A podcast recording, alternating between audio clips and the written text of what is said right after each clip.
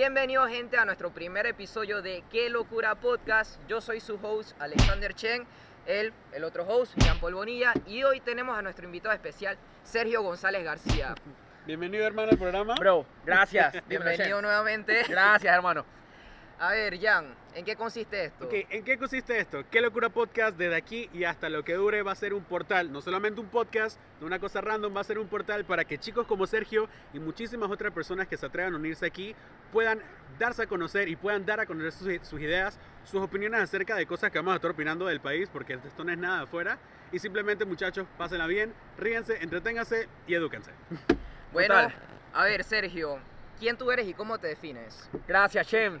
Saludos a todas y todos. Mi nombre es Sergio González García, un joven panameño normal y corriente, pero con un gran amor y una gran prioridad en el derecho, el liderazgo y la comunicación.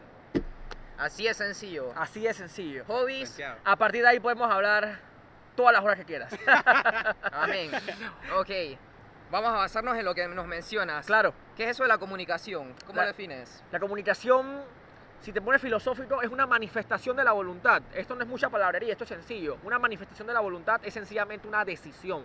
Así como cualquier acción se decide, ya sea mandar un chat o lavarme las manos con fresh hands, que es muy importante en este momento. Asimismo, comunicar es una decisión.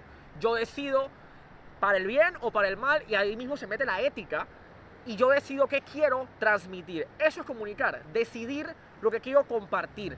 Compartir negatividad o compartir positividad, eso queda en cada uno. Comunicar es eso, una manifestación de la voluntad para compartir lo que eres y lo que piensas con otras personas.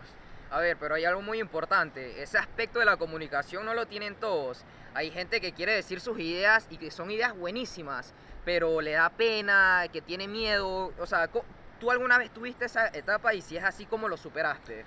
Fíjate que desde que somos bebés ya hay una asimilación de lo que es comunicar. Palabras como mamá, papá o las comidas básicas, ya un bebé lo sabe comunicar. Entonces, inclusive hay intuición en la, co- en la- en la comunicación, pero ¿qué pasa? Vamos creciendo y lo que parecía básico para un niño, que es pedir un juguete o pedir una comida, se vuelve complejo, no porque comunicar sea complejo, sino porque los prejuicios el Mm, odio y la superficialidad nos comen, nos dan pena, hacen que aumente nuestro estrés, aumenta la ansiedad y muchas veces por los prejuicios no nos atrevemos a comunicar nuestras ideas y lo que queremos comunicar. Yo siempre tuve esta valentía, jamás, nunca. Algunas personas nacen con cierto don en términos de liderazgo, en términos de comunicación. Yo agradezco y hoy en día soy feliz en decir que yo no fui uno de, uno de ellos. ¿Y por qué soy feliz? Porque me da todavía mucha más fortaleza al momento de pararme al frente de alguien y decirle, tú puedes ser mejor, tú puedes cambiar, tú puedes tener más autoconfianza, tú puedes ser más seguro o más segura. ¿Por qué? Porque me señalo a mí mismo con los 10 dedos y digo, yo no lo era. Si yo pude, un panameño normal y corriente, tú también puedes hacer eso y mucho más. Entonces, yo era muy inseguro en mi época inicial de escuela, hablo de primaria, inicio de secundaria, y después con varios temas, como lo es el debate, que es una gran pasión para mí, que lo llevo años enseñando, pues vino entonces el liderazgo, vino entonces el tema técnico de la comunicación estratégica y me hizo crecer. ¿Y cómo fui creciendo? Equivocándome, teniendo la valentía de cometer errores y a partir de ahí no quedarme solamente en, ay, lo intenté. No, sino que a partir del error absorber el conocimiento, aprender de él y a partir de ahí crecer. Así lo he hecho en la comunicación, en el liderazgo, pero también es aplicable en cualquier ámbito profesional que sea. Mira que lo comentábamos fuera de cámara hace un rato de lo importante que es, o sea, que hay muchos potenciales líderes, porque quizás esa es la palabra correcta, muchos potenciales líderes que están ahí, están en potencia, están crudos, pero el tema que no les lleva a poder influenciar, que creo que es algo que vamos a hablar más adelante, es que no saben o no han podido desarrollar la comunicación y muchas veces comunicación asertiva. Así es. Ok, yo no me voy por esa parte de la comunicación porque yo sé que hay mucha gente que puede hacerlo, sea que es- tenga un lenguaje desarrollado o que no sepa decir muchas palabras complicadas, pero que lo pueda hacer. Mi pregunta entonces es lo siguiente. En antes dijiste algo que se llama prejuicio. eh, Quiero hacer énfasis en eso. Todo, a- todos, todo aquel que sea influencer o que tenga el ganchito azul en Instagram o que por lo menos tire un post, todo el mundo va a recibir un, un perjuicio. ¿Qué tú haces en ese caso? ¿Los bloqueas, te olvidas, los lees y aprendes o cómo lo tomas? Mira, yo, yo tomo los prejuicios y los comentarios superficiales como un regalo. Hay, en términos de ciencia política, no en politiquería, sino en términos de ciencia política, hay algo llamado teoría del discurso. La teoría del discurso te dice que todo lo que haces en la vida comunica. Ya seas político o no lo seas, todo lo que haces en la vida comunica. Así se resume esa teoría. A partir de ahí, yo lo tomo como un acto de agradecimiento. Yo me siento feliz que haya seres humanos dedicando de su tiempo para mí, para hablar mal, para hablar prejuicios o para mencionar la superficialidad. Pero esto va a ser un poco materialista, pero lo voy a decir porque es crudo y estamos hablando de la realidad con claridad. Dice una frase que en ámbito político no existe publicidad mala ni publicidad Lo he buena. escuchado bastante. Solamente existe publicidad. Así es. Y olvídense de las banderitas políticas. Esto se aplica para cualquier ámbito profesional.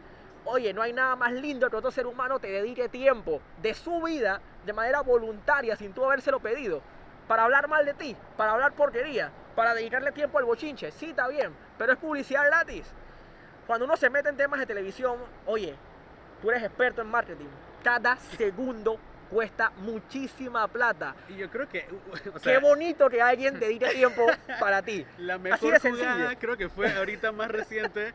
No, es- no es por la cosa de chacal ni nada por el estilo, pero la jugadota que hizo Anjuri en redes sociales. Dije Uy. que, que si lo están quemando, que si no. Y al final Que era. Mussolini, que mira, XY, Dios mera santo. publicidad. Mira, a mí me, Toda publicidad cuenta. me, me- me encanta poder conversar de estos temas porque los últimos espacios que he llevado en, en- en televisión quizás han sido con saco y con una corbata asfixiándote. Así que qué bien conversar como joven, como el joven que soy, panameño normal y corriente, como, como un pana más. Y, y vamos a hablar de reggaetón porque yo soy músico, tú también lo eres. Y, y- y por ahí, ojo, por ahí se viene un cover, un mashup de reggaetón brutal con mi hermano Shem. Y falta una persona más, pero ya ese es otro tema aparte. Pero vamos a hablar de bueno. ese tema urbano, vamos a hablar de la realidad panameña. Cómo Anjuri y Mussolini usaron los prejuicios para ganar publicidad. No, no le tuvieron que pagar a una agencia increíble, no, no le pagaron a un consultor como lo es Negativo. Jean Paul. No, no, no. Abusaron de los prejuicios y yo en mis clases de liderazgo siempre uso esta palabra. Abusa del odio. ¿Y qué significa abusar del odio? Pues transformarlo en amor, en crecimiento y en mejora continua. Ellos hicieron esto. No hay que ser un genio, no hay que ser un premio Nobel, no, puede ser un artista de reggaetón o un bailarín de danza como lo es Mussolini y hacer esto. Eso es, eso es liderazgo.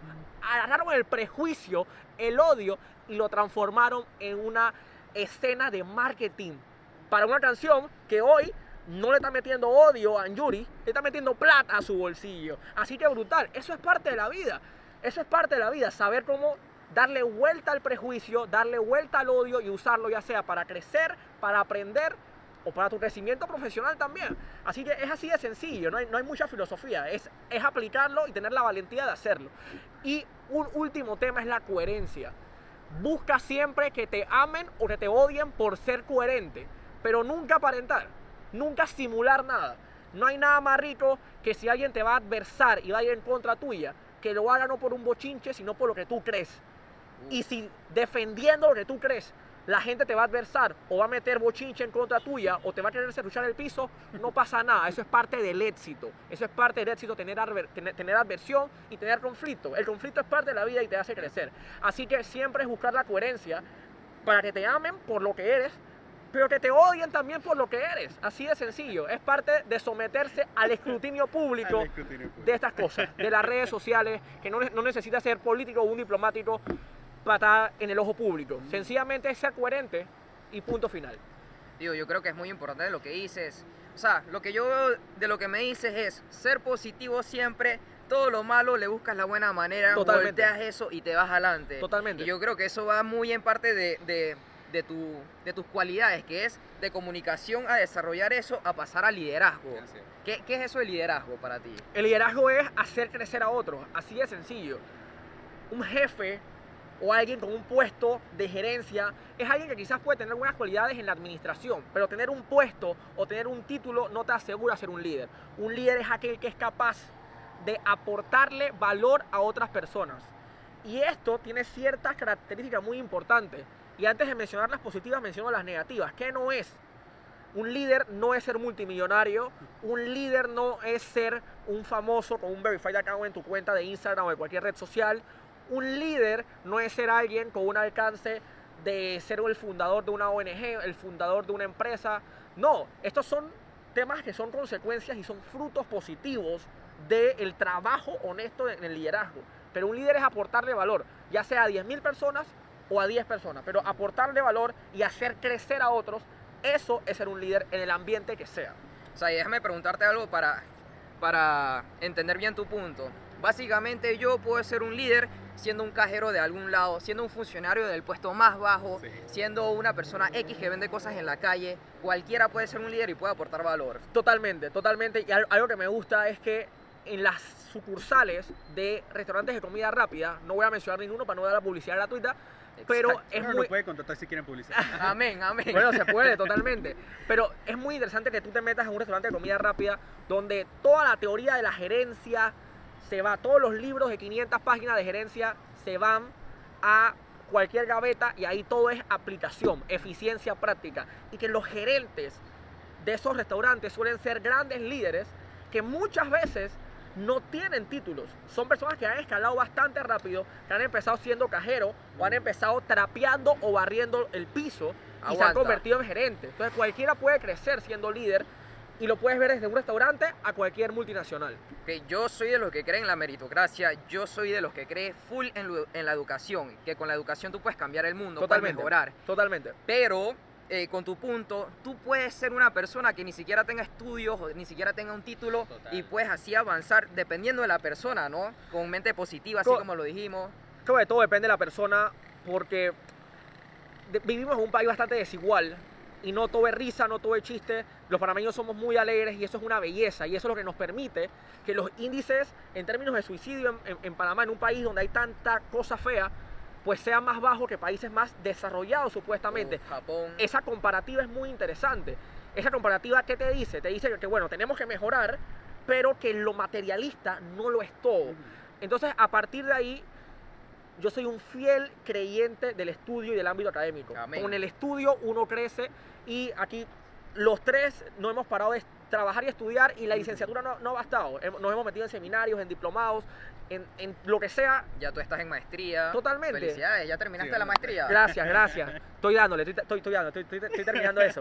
Pero, mam, yo soy creyente de eso, pero también creo y soy consciente que estamos en uno de los países más desiguales del mundo y que a partir de ahí hay gente que no tiene la oportunidad tan fácil de acceder a la educación, a la licenciatura, que parece algo muy obvio, pero para otros no lo es. Entonces, a partir de ahí, también le digo a esa persona que no tiene la licenciatura que la busque, que busque crecer en liderazgo para tener ese título también, pero que antes del papel tiene la actitud. Así es. Primero es la actitud y después se complementa con el papel y con las maestrías. No, exactamente como comentas, hay gente que, y yo he visto, yo tengo familiares y tengo amigos que no tienen título, no tienen ningún título, pero están en posiciones altas. Y justamente porque eh, al momento de ejercer liderazgo, que no es eh, latigazo ni nada, al momento de ejercer no liderazgo, como dice eh, Sergio, es actitud. Y muchas veces hay empresas...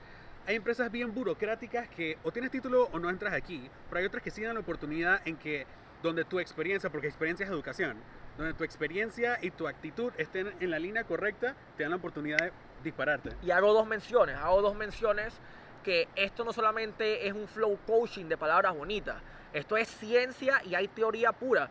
Hago tres menciones. Está, por ejemplo, eh, y no me puedo alargar por, por el tema del tiempo, pero dejo las menciones claritas para que se investigue.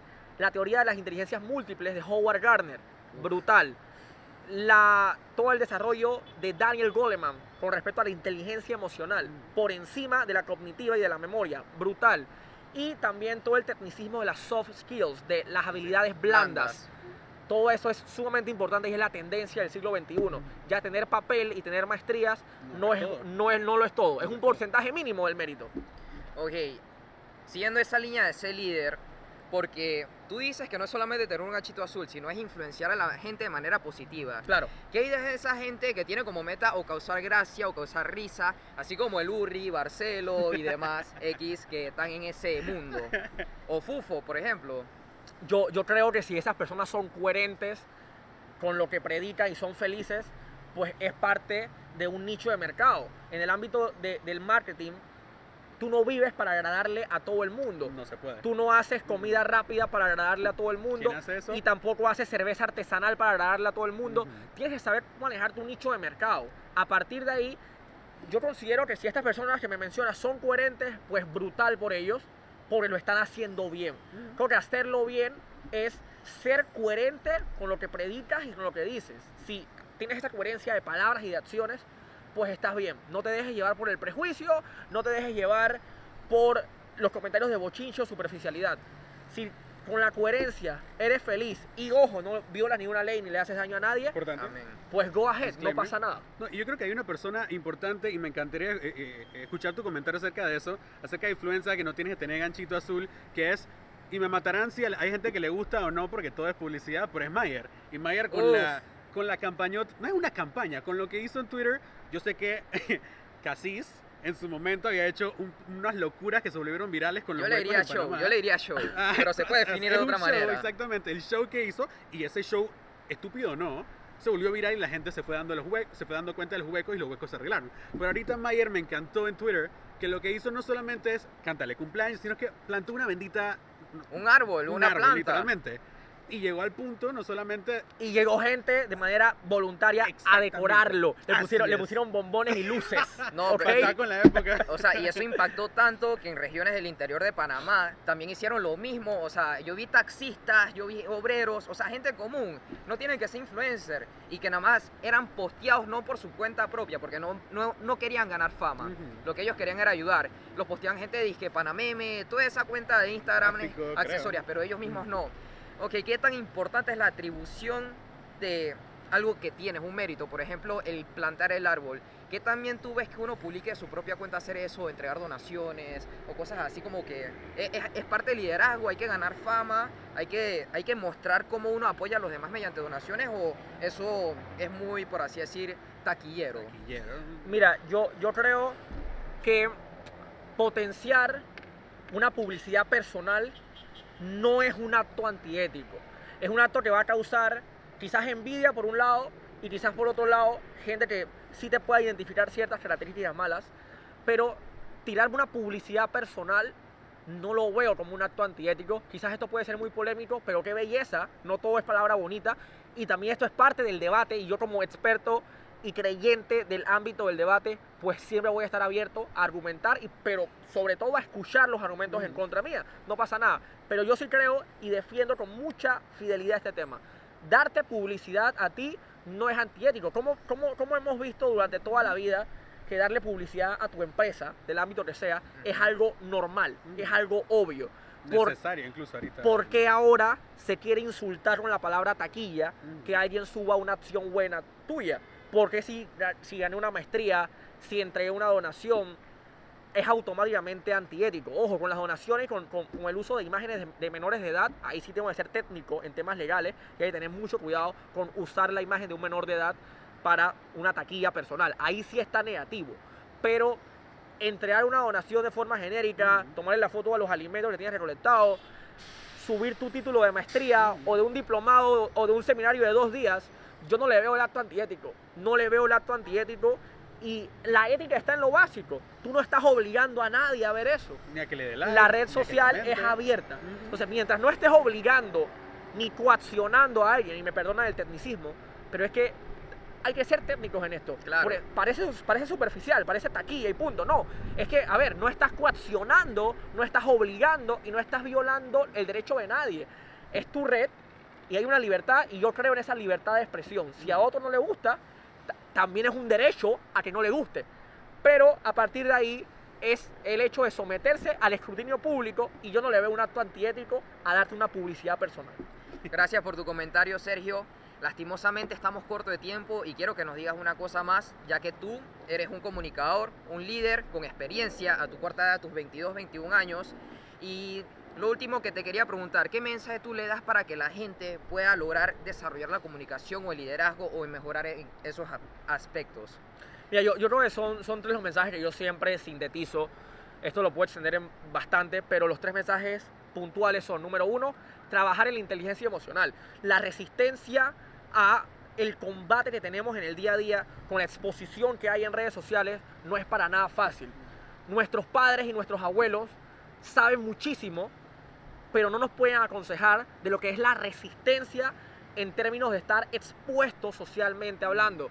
Así que a partir de ahí, nosotros, nosotros como una nueva generación, tenemos en pleno siglo XXI que saber adaptarnos y tener y construir esa inteligencia emocional para resistir este escrutinio en redes sociales y escrutinio en el día a día, en lo profesional, en lo laboral.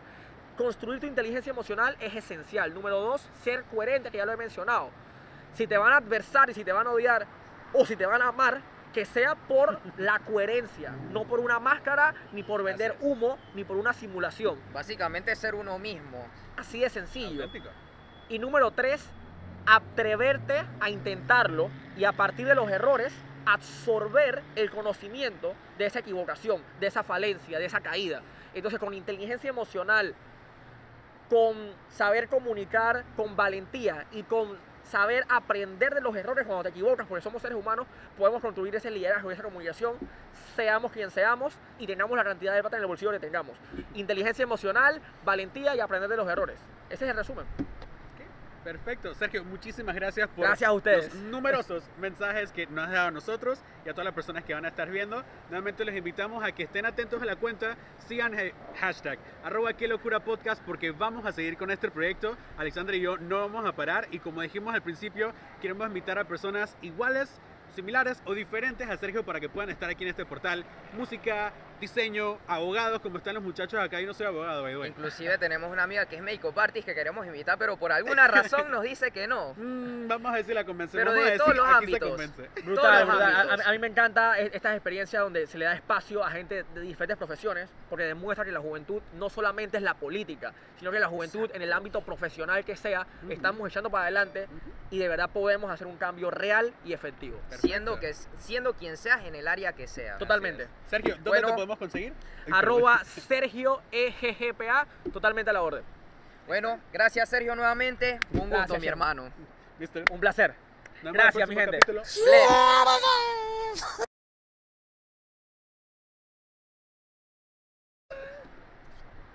Pausa esta vaina porque no la voy a Bro, cagar. Ay, estamos. Dime que no se apagó mi vaina, por favor. Ya se paró, no sé. Oye, Vámonos, vámonos. Dale, pues vamos a ver. esa vaina es el, el que asco no, mano. Eso fue blooper. Fresh, no pasa nada. Porque la noche de anoche fue. Algo que yo no puedo explicar. Ya, fuimos. Bienvenido, gente. Hola. Ay, Brother, salí con el. Oye, hay que, hay que levantar las manitos.